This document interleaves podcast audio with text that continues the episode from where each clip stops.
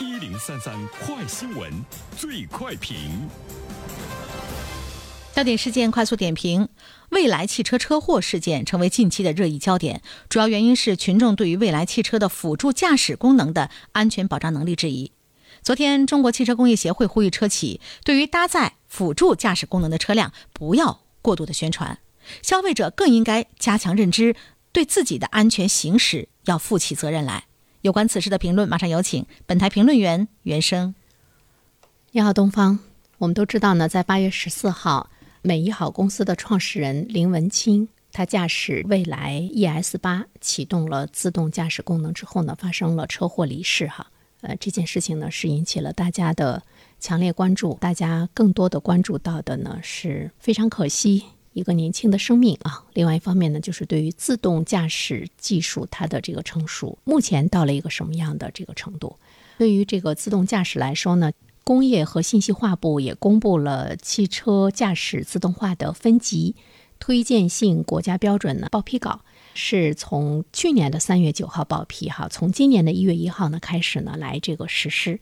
国家工信部公布的汽车驾驶自动化分级，它包括六级，一点三到一点五呢分别是有条件自动驾驶、高度自动驾驶和完全自动驾驶。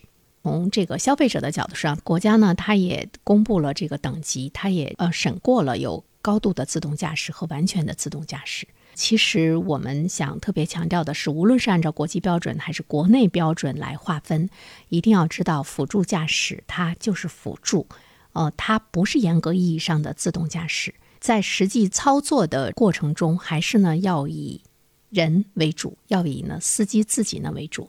所谓的。自动驾驶汽车发生了车祸，哈，失去了生命，杀人都不是辅助驾驶，是司机自己。这句话呢，它是不是准确，或者是是不是正确，我们不得而知。但是呢，我们想说，如果你真的是把自己的生命当回事的话，那么你究竟是更多的相信自己，还是呢去相信自动驾驶，相信人工智能，相信呢辅助驾驶？这个呢，是你看你的生命的重量、生命的重要性。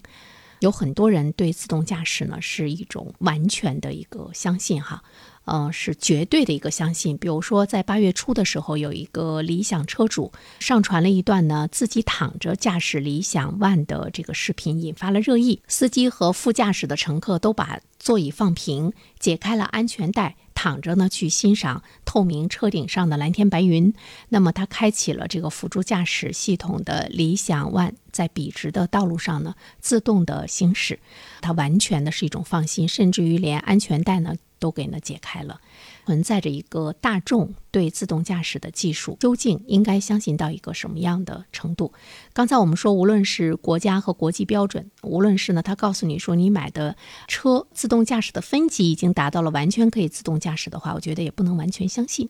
马斯克这个人，大家呢都是比较熟悉吧？他一直呢也是鼓吹自动驾驶，他在自动驾驶上一直是高调发声，当然也备受呢争议和这个批评。大部分的批评呢是来自于这个安全倡导人士。不过，我们也注意到了，目前马斯克在接受媒体采访的时候，公开承认自动驾驶比想象的要难。自动驾驶技术在某种意义上来讲，它是将人们置于了一个。